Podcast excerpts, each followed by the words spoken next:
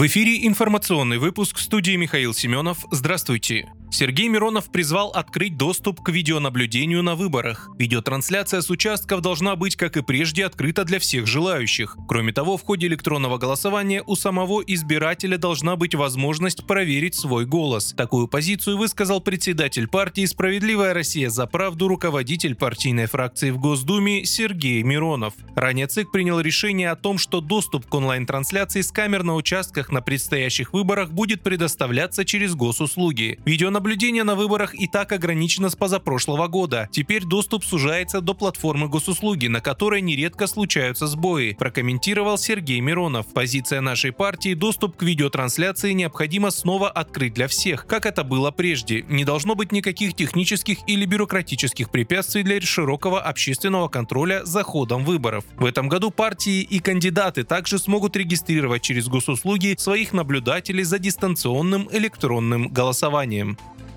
Ранним утром 24 июля на Москву была совершена новая атака с применением беспилотных летательных аппаратов. Информацию об этом подтвердил мэр столицы Сергей Собянин. По данным градоначальника, удары пришлись по двум нежилым зданиям, серьезных разрушений и пострадавших нет. Работают экстренные службы. Около 4 утра появились первые сообщения об ударах БПЛА по Москве. Сначала стало известно о взрыве в районе проспекта Лихачева, спустя несколько минут в районе Комсомольского проспекта, недалеко от здания Министерства Министерства обороны. Это не первая попытка налета беспилотников на Москву. В ночь на 3 мая два БПЛА атаковали Кремль, а 30 мая как минимум три дрона нанесли повреждения жилым домам на юго-западе столицы.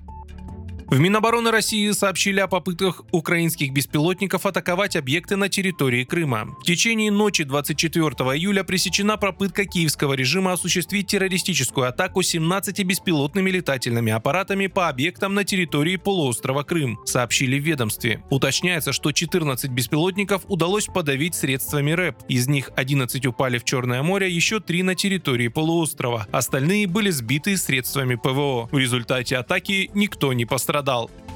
На борту сухогруза, следовавшего из Турции в Ростов-на-Дону за зерном, обнаружены следы взрывчатки, сообщили в Центре общественных связей ФСБ России. Кроме того, были выявлены признаки вмешательства в конструктивные части сухогруза. По данным российских спецслужб, в конце мая корабль находился в украинском порту Килия. В июле в турецком порту Тузла команду корабля, состоящую из 12 украинских граждан, полностью сменили. Также было изменено название сухогруза. Указанные обстоятельства могут свидетельствовать о возможности использования иностранного гражданского судна для доставки взрывчатых веществ на территорию Украины, заключили ФСБ. Вы слушали информационный выпуск. Оставайтесь на справедливом радио.